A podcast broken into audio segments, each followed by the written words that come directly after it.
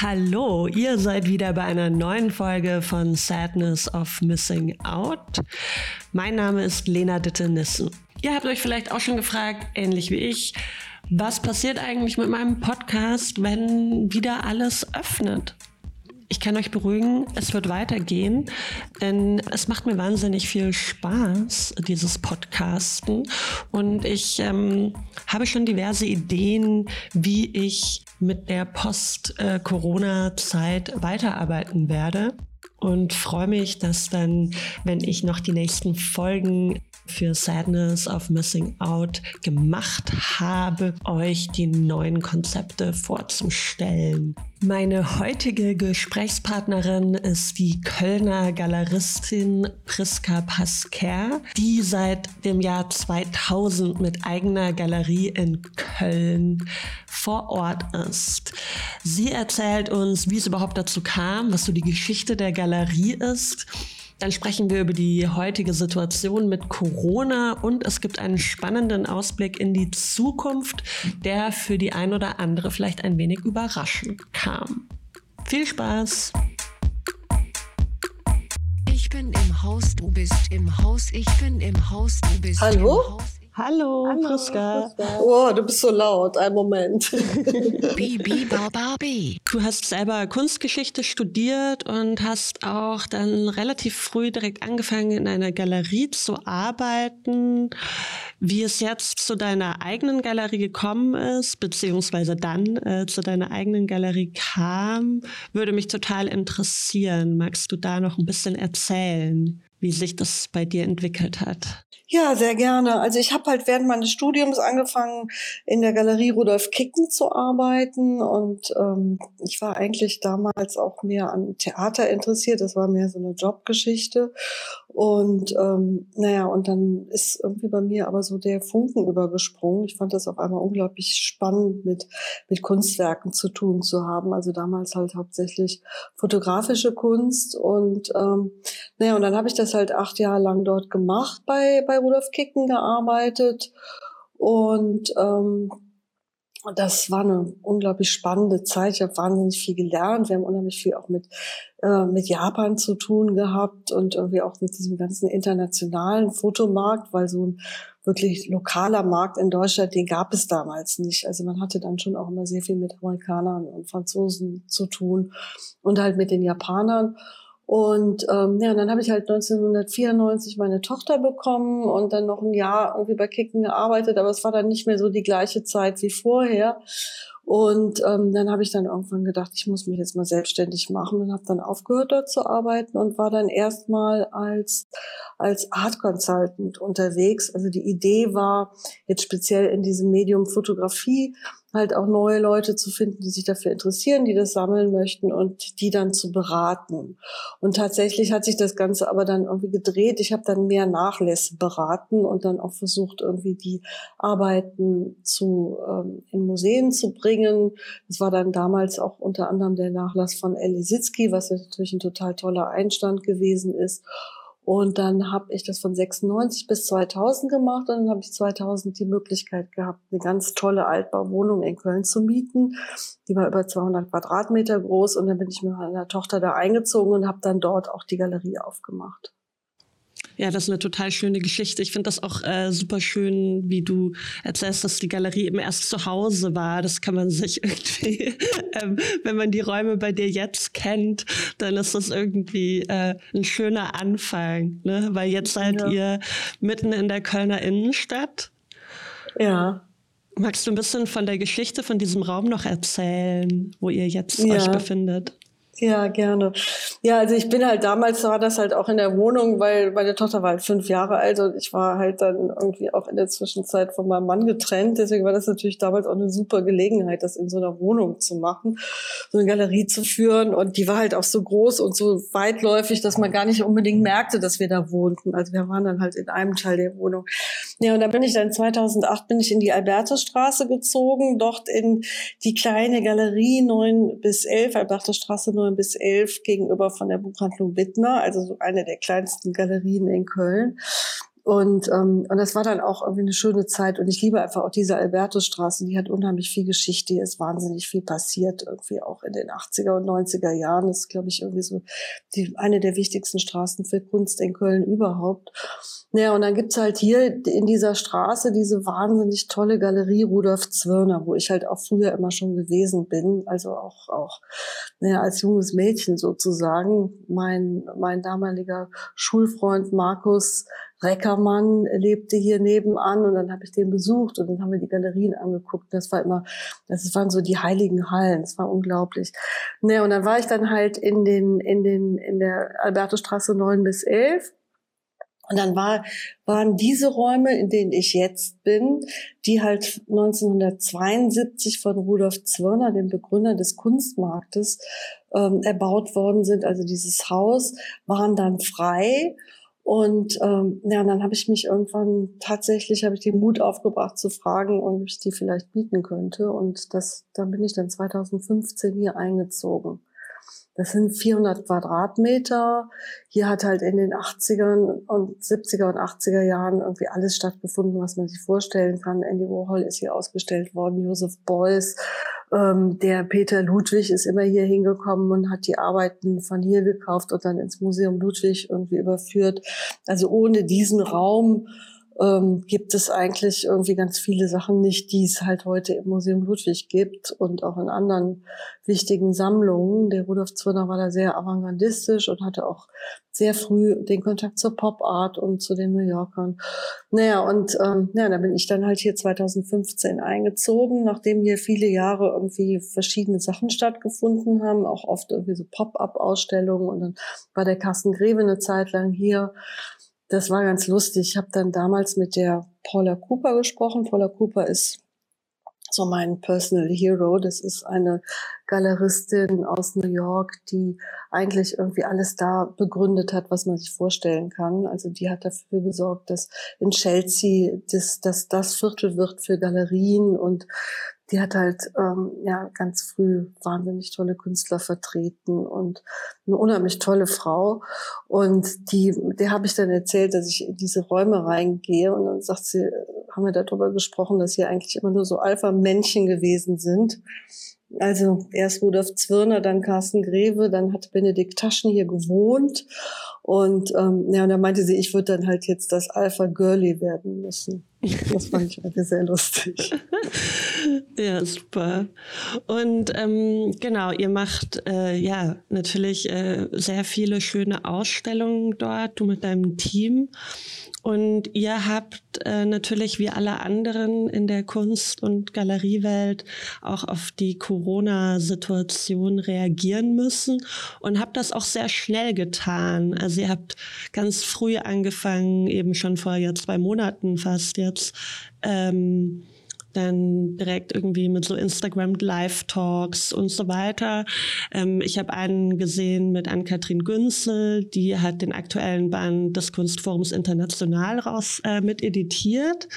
Ähm, also ihr habt sowohl Gespräche mit Künstlerinnen und Künstlern aus der Galerie, aber auch mit Sammlern, eben Kunsthistorikern, Kunsthistorikerinnen. Und es geht immer so weiter und ihr habt jetzt sogar noch ein neues Format entwickelt, entwickelt, nämlich dass ihr jeden Freitag eine Arbeit vorstellt, die man auch bei euch kaufen kann. Ja, ach das, also erstmal, ich bin jemand, der irgendwie, wenn es nicht so gut geht, irgendwie sowieso sich dann eher so in Aktivität flüchtet. Und ähm, deswegen war das dann irgendwie auch erstmal so ein Anliegen, irgendwie ganz schnell was zu tun. Und wir müssen jetzt damit umgehen, wir müssen das jetzt irgendwie lernen. Irgendwie, das ist so ein bisschen auch einfach so mein Naturell.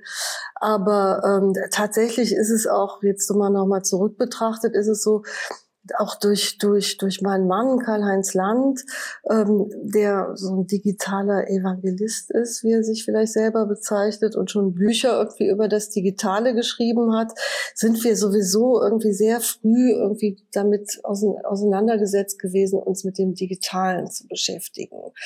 Und da ist also tatsächlich auch so, so mal so ein Konzept entstanden, was ich, was ich erarbeitet habe.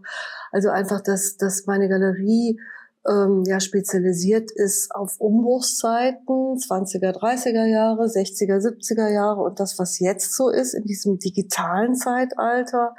Und die Augen, das Augenmerk liegt hauptsächlich irgendwie bei der Betrachtung von Künstlern und Künstlerinnen, die sich halt mit den Fragen der Zeit beschäftigen oder beziehungsweise was stellen die überhaupt für Fragen an dieses neue Zeitalter. Und da war das natürlich auch selber direkt mit digitalen Formen zu denken. Genau, genau. Und insofern haben wir waren wir einfach jetzt auch, als diese Krise irgendwie kam, diese Corona-Krise, wir waren einfach unheimlich gut aufgestellt, weil wir sowieso schon eine ganz umfangreiche Webseite haben. Wir haben sowieso schon immer so Future Talks gemacht, wo wir auch so Menschen aus anderen Disziplinen dazu geholt haben. Wir haben sowieso irgendwie bei Artsy, Artnet und Artland, also bei diesen ganzen großen Anbietern waren wir sowieso schon immer gelistet und haben da irgendwie unsere Plattform, die oder deren Plattform benutzt. Und wir haben halt unglaublich viel bei Inst bei Instagram und Facebook und damals sogar Tumblr auch sehr viel gemacht. Also mhm. wir, als das, als diese Corona-Krise anfing, hatten wir eigentlich, also und wir hatten Webshop schon seit 2013, also auch ganz, ganz früh damit angefangen. Also das heißt, als jetzt das, das mit Corona anfing, mussten wir jetzt nicht anfangen, irgendwie eine Webseite oder einen Webshop aufzubauen, mhm. sondern hatten halt jetzt auch dann die Möglichkeit, irgendwie zu sagen, na jetzt, jetzt üben wir oder spielen wir mal damit oder bedienen das, weil ähm, jetzt in diesem normalen Ausstellungsbetrieb in den letzten fünf Jahren war das zwar da, aber wir haben es halt nicht wirklich genutzt. Also wir haben das eigentlich immer nur gefüttert und nebenbei laufen lassen. Und jetzt war jetzt halt die Zeit, das auch nochmal aktiver anzugehen. Und äh, so kam das dann dazu. Und erzähl mal, ihr habt ja angefangen. Also war das wirklich so, okay, wir, dann, dann fangen wir jetzt einfach mal an und probieren Sachen aus? Oder hattet ihr von Anfang an die Idee, okay, dann machen wir das so und so häufig mit den und den Personen? Oder habt ihr da auch ein bisschen das Feedback mit einbezogen, wie das jetzt ankommt bei den Leuten, die euch auf Instagram folgen? Naja, also ich, ähm, also einmal hat es erstmal so, hat es so angefangen, wir, der Warren Neidig, einer unserer, einer unserer Künstler, der amerikanische Künstler Warren Neidig, der hatte halt, mit dem hatten wir einen Future Talk geplant, der hier in der Galerie stattfinden sollte. Und, ähm, und der hatte gleichzeitig im Kai 10 eine, eine, ist er in einer wunderschönen Gruppenausstellung vertreten mit einer großen Arbeit über Artificial Intelligence. Und in dem Zusammenhang wollten wir halt einen Future Talk irgendwie hier in der Galerie machen. Und da hatten wir den Freddy Paul Grunert eingeladen, der in Italien lebt. Und dann war schon die Frage, wie kommt er überhaupt nach Deutschland und irgendwie mit dem Zug oder mit dem Flugzeug oder dann mit dem Auto. Und dann war dann die Frage irgendwie, wenn jetzt das Auto aber hier in Köln ist, das Itali mit dem italienischen Kennzeichen, ob er dann nicht irgendwie irgendwie schlecht behandelt wird, äh, weil das gerade so der Anfang von Corona gewesen ist und mit der Julia Scheer. Und dann haben wir uns dann entschlossen, wir, wir machen diesen Future Talk nicht in der Galerie, sondern wir machen den online. Mhm. Also das war im Grunde genommen der allererste Schritt. Und ich weiß noch, den Tag, wo ich irgendwie den Newsletter rausschicken wollte, äh, wegen Corona machen wir es nicht analog, sondern digital. Und dann dachte ich, ach nee, ich will jetzt nicht so ein Politikum in die Welt hauen und sagen irgendwie, ich verschiebe jetzt irgendwas wegen Corona. Also wir wären dann wirklich die Ersten gewesen. Mhm. Und habe dann irgendwie geschrieben, ja, wir haben es halt jetzt ins Digitale verschoben, ohne Begründung.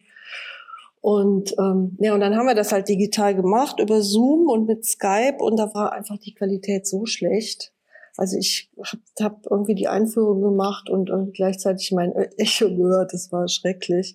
Und ich konnte auch kaum irgendwas verstehen. Und so sind wir dann zu diesen Instagram-Geschichten gekommen, weil ich dann halt irgendwie sehr schnell gesehen hatte, ich glaube, der Johann König irgendwie war der Erste dabei. Das hatte genau, ich dann gesehen. Genau, der war ganz früh draußen. Genau. Und, und dem Johann König folge ich sowieso, weil der auch sehr viel im Internet macht und ich das sowieso ganz klasse finde. Und gesagt, okay, dann versuchen wir das auch mal. Und dann haben wir auch gedacht, wenn wir das machen, müssen wir das jetzt mit einer großen Regelmäßigkeit machen. Und deswegen kam dann daraus dann diese Geschichte Daily, also von Dienstags bis Freitags immer um 14 Uhr. Ja, und so hat sich das Ganze dann weiterentwickelt. Und wir haben natürlich jetzt ein bisschen geübt. Also wir haben noch nicht wirklich die Leute, also wir haben ziemlich viel positive Reaktionen bekommen, aber so dieses Open Call, so wie der Johann König das macht, oder Question Answers, habe ich mich ehrlich gesagt noch nicht so richtig getraut. Das kommt dann auch nochmal. Irgendwie, das ist ja nochmal was ganz anderes, dann nochmal reagieren zu müssen, wenn so direkte Zahlen, äh, Fragen kommen. Hm, ja, klar. Dazu muss man aber auch sagen, eben wie du selber auch vorhin gerade erzählt hattest, also dass ihr Gespräche online gestellt habt, das habt ihr vorher auch gemacht, ne? Die ganzen genau, Future genau. Talks, genau. die kann man auch genau. jetzt noch auf YouTube einsehen, so dass es wirklich einfach ja wie eine Erweiterung zu sehen ist dessen, was ihr sowieso schon gemacht habt. Ich nehme an, genau. jetzt mit viel mehr Arbeit. Ja. Weil ihr produziert da wirklich wahnsinnig viele tolle Inhalte. Ja, also es macht auch, ich muss auch sagen, es macht auch unheimlich viel Spaß. Jetzt klingelt hier das Telefon, ich kann mal, mal gerade wegmachen. Es macht auch unheimlich viel Spaß uns und ähm, und, und für uns ist es natürlich auch eine Möglichkeit, irgendwie jetzt ja die Zeit irgendwie auch weiter, äh, das auch weiter zu nutzen, ähm, weil weil also es ist ja auch noch kein Ende in Sicht. Ne? Wie siehst du denn diese, diese ganzen digitalen Formate als eine Möglichkeit, um Kunst zu erfahren und anzusehen? Ist das irgendwie etwas, was, was funktioniert für dich? Ähm, und wenn ja oder wenn nein, warum? Ja, also auf gar keinen Fall. Also ich finde, ähm, dass, dass, dass dieses ganze Digitale ähm, als Kunsterfahrung bietet halt Information. Und ähm, ich finde es auch unheimlich spannend, ähm, dann halt vor allen Dingen, wenn du mit Künstlern, wenn du so Gespräche mit Künstlern hörst oder wir die auch führen, dass, dass man irgendwie sehr viel irgendwie über die dann erfährt und wie die auch sind und mhm. auch was das für Menschen sind und was sie so für Nuancen haben und wie die so reden und irgendwie was, was die Gedankenwelt ist. Das finde ich unheimlich spannend. Also ich finde, dass also gerade auch diese Insta-Live-Gespräche, äh, auch so ein Stück weit natürlich nicht ersetzen, aber irgendwo schon ein Stück weit dahin gehen. Wie ist denn so ein Gespräch bei so einer Begegnung in echt irgendwie mit einem Menschen in der Galerie zum Beispiel? Mhm. Also deswegen versuchen wir auch jetzt gerade bei diesen Instagram Live Talks auch gar nicht so sehr vorbereitet zu sein. Ich möchte schon, dass es auch eine spontane Angelegenheit ist und auch so was Authentisches hat und kann so sein, dass wir dann ein bisschen rumstottern, aber finde ich jetzt nicht so schlimm irgendwie. Ich finde ich finde das total schön. Ich habe das irgendwie sehr genossen, da ähm, so einen Einblick zu bekommen. Ich erinnere mich, ich habe so den äh, irgendwie einen Talk mit einer amerikanischen Künstlerin bei euch gesehen. Ja, Mir fällt gerade der Name nicht ein. Lofgren, ja.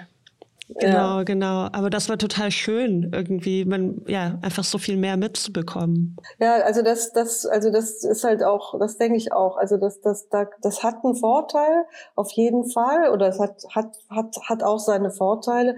Aber es ist natürlich nie das Gleiche, als wenn du jetzt erstmal den Menschen selber vor dir hast oder aber auch vor allen Dingen die Kunstwerke. Also diese, dieses, dieses körperliche, was das in mir auslöst, wenn ich in einem, in einem Raum bin und da irgendwie eine bestimmte Kunst habe und wie mein Körper sich dazu verhält oder auch wie ich mich anders fühle, also körperlich anders fühle. Ich habe das so stark erlebt, als ich in der früher in der Wohnung die Galerie hatte. Da habe ich ja alle paar Wochen habe ich ja dann andere Ausstellungen, also andere Kunst an den Wänden oder in den Räumen gehabt.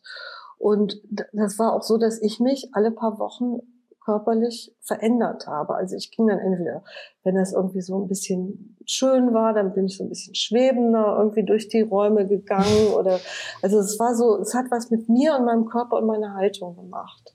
Und das wirst mhm. du nicht ersetzen können. Das wirst du durch das Digitale, das, das kann sich gar nicht übertragen. Also das ist, und deswegen freue ich mich auch wahnsinnig wieder in, in selber auch wieder in Ausstellungen zu gehen. Ich finde, es gibt keine schönere Beschäftigung als zu reisen und ein Museum äh, nach dem anderen zu besuchen. Das ist übrigens immer, wenn ich, es ist meine Lieblingsbeschäftigung, Ausstellungen besuchen. Dann kommst du damit eigentlich direkt auf das nächste, worüber ich eben gern mit dir reden wollte, weil mein Podcast heißt ja Sadness of Missing Out und die Idee war eben, mhm. äh, darüber zu reden, was alles nicht stattfinden kann und wie man damit ja. umgeht. Und jetzt sind wir in der Situation, dass Dinge wieder stattfinden können. Auf jeden Fall Ausstellungen und also Museen und Galerien sind wieder geöffnet und ich nehme an auch Offspaces hier und da, wobei es da vielleicht noch ein bisschen mehr Anpassungszeit braucht braucht. Ähm, aber es ist ja trotzdem nicht wie vorher irgendwie. Mhm.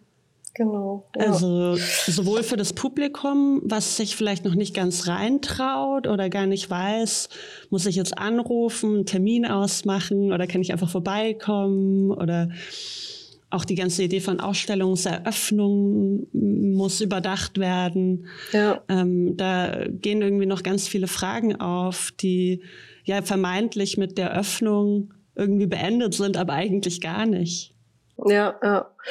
Ja, das ist ein ganz wichtiger Punkt. Also ich, ähm, wie soll ich sagen, also ich, ich verfolge das irgendwie natürlich wie alle anderen irgendwie auch ganz intensiv, irgendwie was da so passiert. Ich bin jetzt persönlich irgendwie auch ein bisschen mehr betroffen jetzt für eine deutsche Situation, ähm, weil, weil meine Tochter, meine 25-Jährige in, in New York lebt und irgendwie da ja wirklich irgendwie die, die Situation ganz katastrophal ist. Mhm. Also da, da höre ich halt immer täglich, was irgendwie da so los ist. Ähm, wir leben mit meinem Vater zusammen. Ähm, also ich bin halt jetzt auch äh, einfach nah mit jemandem irgendwie, für den es also fatal wäre, irgendwie diese Krankheit zu bekommen. Mhm. Also diesen Virus zu bekommen. Und ähm, naja, und dann habe ich halt noch auf der anderen Seite mit jemandem zu tun, irgendwie, also mein Mann, der halt irgendwie da in dieser Wirtschaft sich unglaublich äh, ja, umtut und irgendwie mit ganz vielen großen Firmen zu tun hat und kleine und, und so. Also so, so, das sind so alles so, so Komponenten und die einfach eine ganz große, große Rolle für mich stehen. Und ich sehe überhaupt nicht, dass das vorbei ist. Und ich denke irgendwie, das ist jetzt ganz nett, dass jetzt irgendwie alles wieder geöffnet wird, aber wahrscheinlich werden wir so einen Rückfall bekommen und so eine große Welle da nochmal kommen. Ähm, dass, dass, dass, dass, also ich denke, dass, dass, dass dieses Jahr auf jeden Fall irgendwie nochmal schwierig zu Ende gehen wird. Also du rechnest und nicht mit Art Cologne im November? Ich rechne da nicht mit, nein, mhm. nein gar nicht. Und ähm, also ich würde mich freuen, wenn ich falsch liegen würde. Also, aber auf jeden Fall glaube ich, dass das Ganze irgendwie erst also absehbar so ein Ende finden könnte, irgendwie wenn wenn wenn der Impfstoff gefunden ist und nicht vorher. Und dann sieht man ja auch im Moment diese ganzen Verschwörungstheoretiker mhm. auf der einen Seite und auf der anderen Seite irgendwie die Menschen, die da rausgehen und ohne Masken und irgendwie ganz viel Nähe miteinander haben, jetzt nochmal irgendwie protestieren und alle so tun, als wenn das jetzt nur so eine staatliche Anordnung ist, irgendwie was, wie man sich jetzt zu verhalten hätte. Also ich finde das alles sehr problematisch, was da im Moment draußen passiert. Und ähm, ja, und, und, und wir müssen, also ich bin der Meinung, wir müssen jetzt lernen, damit zu leben, erstmal.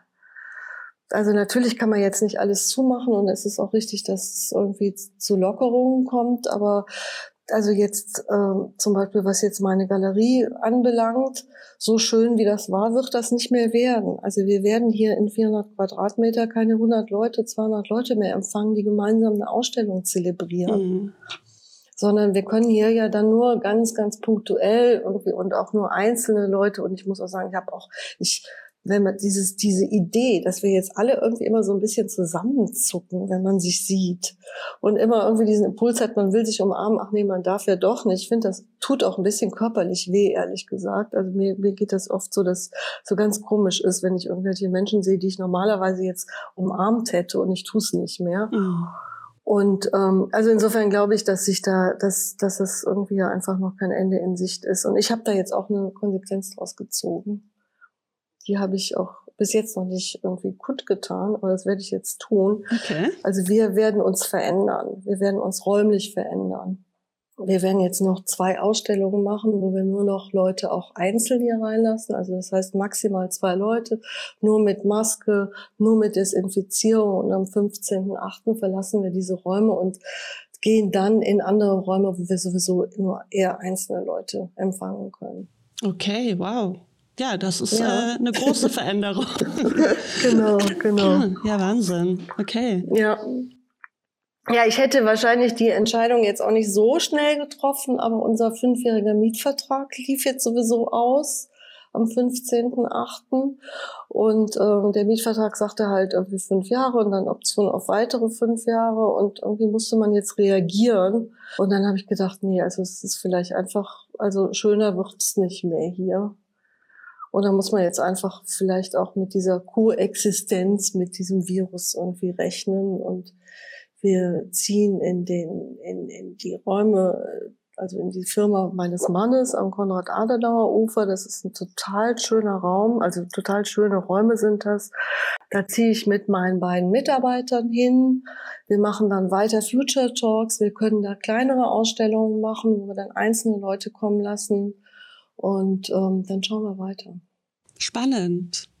Ja, das äh, bringt mich jetzt mit meinen kommenden oder den Fragen, die ich oder Gedanken, die ich noch teilen wollte, ein bisschen aus dem Konzept.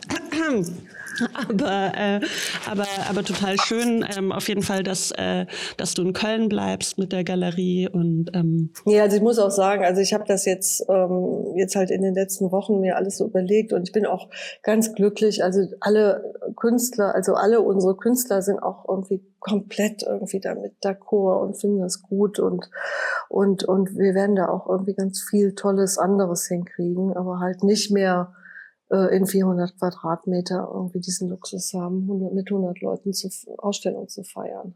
Okay, dann hoffe ich, dass ich noch eine der anderen äh, besuchen kann. Ähm, ja, hoffe ich auch. noch mal in den Räumen äh, da was zu sehen. Ja. Ich wollte noch auf was eingehen, was du vorhin gerade gesagt hast, ne? dass ähm, dass es sich auch komisch anfühlt, die Leute nicht zu umarmen. Ja. Darüber habe ich nämlich mit einem mit einem Freund geredet und und wir haben irgendwie so drüber nachgedacht, was es mit einem wohl macht. Ne? Also ja. auf der einen Seite irgendwie ja immer so, ja, vielleicht nicht unbedingt ängstlich, aber irgendwie verunsichert andere Menschen so als potenzielle ja. Gefahr zu betrachten, aber auch selber als Gefahr wahrgenommen zu werden. Finde ich ganz, ne? auch ganz furchtbar. Ja, genau. Also ich bin gespannt, was es macht, einfach auf Dauer auch, ne? Also ja, ich denke halt auch, also ich finde das auch ganz, ganz schrecklich. Also wir sind ja hier immer zu dritt irgendwie, also wir waren, wir haben ja ganz schnell irgendwie die Tür geschlossen und auch irgendwie keinen mehr reingelassen und dann halt mit der Katja und der Iliana zusammen irgendwie haben wir dann halt diese Online-Geschichten gemacht und irgendwie Inventur gemacht und irgendwie alles, was man so macht, irgendwie Keller aufgeräumt, also alles, was so, was, wo man nicht dazu kommt. Mhm. Naja, und jetzt sind wir auch so, dass wir auch tatsächlich wir drei untereinander hier sind und Masken tragen. Also, ah ja, okay. weil, weil dann hast du dann irgendwie dann doch den ersten Besucher mal gehabt und dann irgendwie gibt's dann noch welche, die dann irgendwie, weil ich war so geschockt, irgendwie dann, die dann auch noch selber irgendwie so nur noch so Ideen irgendwie in die Welt treiben, irgendwie von wegen, das ist ja alles irgendwie nicht so schlimm und irgendwie dann denke ich dann, oh Gott, wenn jemand sagt, das ist nicht so schlimm, schützt er sich? Bin ich jetzt angesteckt? Also diese ganzen, und jetzt habe ich dann gesagt, wir ziehen jetzt hier Masken an, weil ich mit jemandem getroffen habe, der das alles nicht so, so dramatisch sieht. Mhm. Also das finde ich dann auch blöd. Ne? Mhm. Aber ich glaube, da müssen wir uns mit auseinandersetzen. Das wird jetzt ähm, unsere Zukunft sein. Ja, ich kann mich damit noch nicht ganz abfinden. Ich auch nicht. Ich auch gar nicht. Ich bin, ähm, also ich war, bin am Wochenende nach München gefahren und ähm, weil ich meine Eltern so gerne sehen wollte und habe dann bei einer Freundin übernachtet und habe meine Eltern ähm, draußen dann in der Natur zum Spaziergang getroffen. Ja. Das war total schön. Ich habe mich darüber sehr gefreut. Ich, äh, die ja. auch. Ähm, aber es ist natürlich äh, auch abgefahren, wie man also sowohl den Privat, die privaten Treffen und eben so familiäre Zusammenhänge und ähm, und natürlich eben das professionelle Arbeiten äh, da wirklich alles beeinflusst ist. Ja, also ich habe auch so eine so eine Situation, also wie gesagt, mit die meine Tochter ist ja jetzt in New York, das ist ja auch ganz schrecklich irgendwie, dass die dann so weit weg zu wissen und mhm. dann irgendwie noch da, wo das alles passiert. Aber dann gibt's halt irgendwie noch unsere anderen Kinder, also die Kinder von von von von meinem Mann, also wir gibt insgesamt vier und dann noch einen Enkel und irgendwie dann sagen wir dann zu dem einen, ach komm noch mal zum Essen vorbei und dann kommt dann, nee, ihr seid zu alt, wir können nicht bei euch zum hm. Essen vorbeikommen. Also das ist dann auch irgendwie, es stimmt natürlich. Und dann, und man kann natürlich jetzt auch nicht von Leuten, die irgendwie mal Anfang 20 sind, irgendwie erwarten, dass sie jetzt genauso vorsichtig sind im Umgang, wie, wie wir das irgendwie mit Ende 50 sind. Ne? Nee, nee, da sind natürlich die Lebensrealitäten schon anders und ja auch irgendwie genau. die Wünsche und alles, was man noch ja, vorhat, ja. Ähm, genau, genau. Da, was da noch liegt, ne? Äh, ja, ja, irgendwie, worauf man irgendwie nicht warten will. Also, ja, und auch nicht kann. Irgendwie. Also ich meine, es ist, ist, schon sehr. Also wir haben, es gibt so einen äh, Bekannten von uns, mit dem haben wir auch schon mal hier so einen Future Talk gemacht, der Stefan Grünewald ich bin die ganze Zeit, versuche ich mal mit dem auch so ein, so ein Gespräch zu führen, weil der wird so, dass der als der Psychologe der Nation irgendwie be, bezeichnet. Hm. Und da würde ich genau diesen Punkt irgendwie auch gerne mal wissen, auch was das jetzt zum Beispiel für kleine Kinder heißt, mit die jetzt immer die ganze Zeit gesagt wird, nein, da darfst du nicht hin, das darfst du nicht anfassen. Nee, komm dir dieser Person nicht zu nahe. Also wie können die so sozialisiert werden, wenn, wenn die mit die solchen, solchen, solchen, ja, Aufforderungen irgendwie auf, aufwachsen? Ja, genau. Und die andere Frage oder etwas, was ich mich natürlich frage, ist, welchen Einfluss hat das auf die Kunst, die jetzt in den kommenden Jahren produziert werden wird. Also ich bin irgendwie total neugierig und gespannt darauf, was für Themen da genau. jetzt wichtig ja. werden. Ne? Also irgendwie, ja, ja. klar, Isolation kann man sich gut vorstellen und so, aber auch vielleicht Dinge, über die wir jetzt noch gar nicht so nachdenken, die, die da irgendwie untergründig noch so brodeln und dann irgendwann vielleicht in, ja, in Kunst irgendwie zum Vorschein kommen. Genau, also da bin ich auch, also geht es mir auch ganz genauso. Ich bin da auch unglaublich neugierig drauf, was jetzt passiert. Also von unserem Konzept ausgehend, irgendwie so mit diesen Veränderungen, hm. ähm, haben wir sowieso immer irgendwie auch das so herausgestellt, dass ja auch so Künstler so Seismographen sind. Und also ich sage jetzt, ich bin noch nicht so, ich bin 58 Künstlerinnen. Also das fällt mir doch ein bisschen schwer, das immer dieses Innen da hinten dran zu sagen. Also wenn ich Künstler sage, meine ich die Frau, Frauen. Okay. Nee, aber also dass, dass Künstler sowieso immer so Seismographen sind und dass sie auch immer vorausgehen und vielleicht auch Dinge irgendwie schon sehen, die wir noch gar nicht sehen oder uns vielleicht irgendwie da auch dazu bringen, irgendwie das, die Welt irgendwie anders wahrzunehmen oder in, also all diese ganzen Dinge, also ob das jetzt, was weiß ich, irgendwie der, der Kafka hat mal über Picasso geschrieben, das ist irgendwie wie eine Uhr, die vorausläuft ein Seismograph oder wenn du dann sowas anguckst wie Demoiselle d'Avignon, dieses Gemälde irgendwie, was schon so eine Gleichzeitigkeit irgendwie beschrieben hat, 1906 oder 1907, die tatsächlich erst, erst 1936 ist das erst irgendwie klar geworden, was der da eigentlich gemalt hat als das Museum of Modern Art dieses Bild angekauft hat. Also 30 Jahre später. Und ähm, so glaube ich halt auch, dass jetzt in der Kunst irgendwie ganz viel passiert. Und, ähm, und ich bin da auch unglaublich gespannt drauf. Und wenn ich dann jetzt so eine Künstlerin aus unserem Programm sehe, wie Johanna Reich, mhm.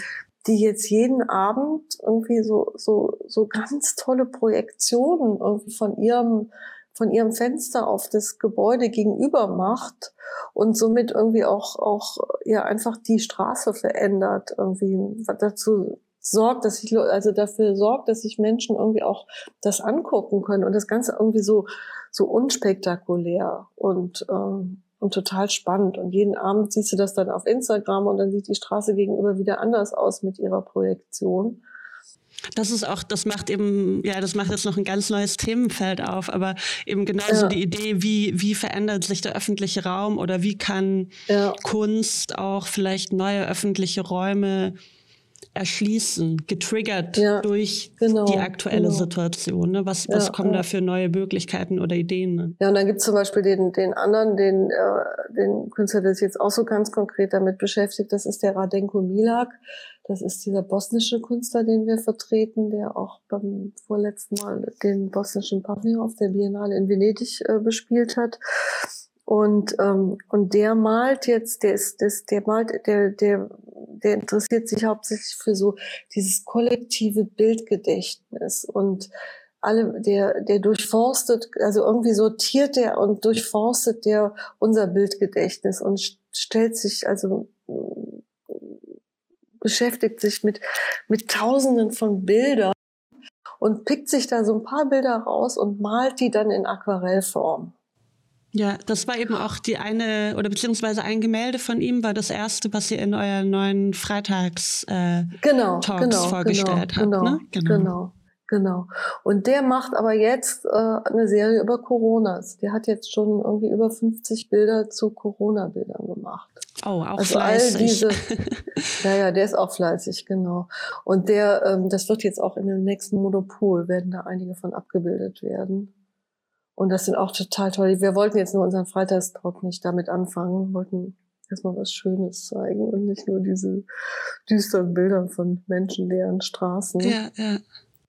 Oder von, von, von Massengräbern in New York. Okay, ja, dann würde ich dich jetzt noch gerne zum Abschluss fragen, was du dir denn vielleicht als nächstes noch angucken möchtest. Jetzt, wo Museen und Galerien wieder geöffnet sind, gibt es etwas, was du noch nicht gesehen hast, was jetzt sozusagen noch kommt für dich? Ja, ich freue mich unheimlich, irgendwie auch demnächst mal wieder ins Museum zu gehen. Aber jetzt so ganz konkret, irgendwie kann ich es dir gar nicht sagen. Also ich wollte auf jeden Fall in der Kunsthalle Düsseldorf diese Fotografieausstellung angucken, wo auch zwei meiner Künstler mit dabei sind. Ja, schön. Dann würde ich mit äh, diesem schönen Ausblick, dass eben äh, die Orte für Kunst wieder geöffnet haben, mich bei dir verabschieden und auch den Hörerinnen und Hörern sehr ans Herz legen, wieder Besuche in den Kunstorten abzustatten und da wieder in andere Räume hineinzugehen. Vielen Dank an dich für das Gespräch. Danke dir. Und ähm, genau, ja. dann äh,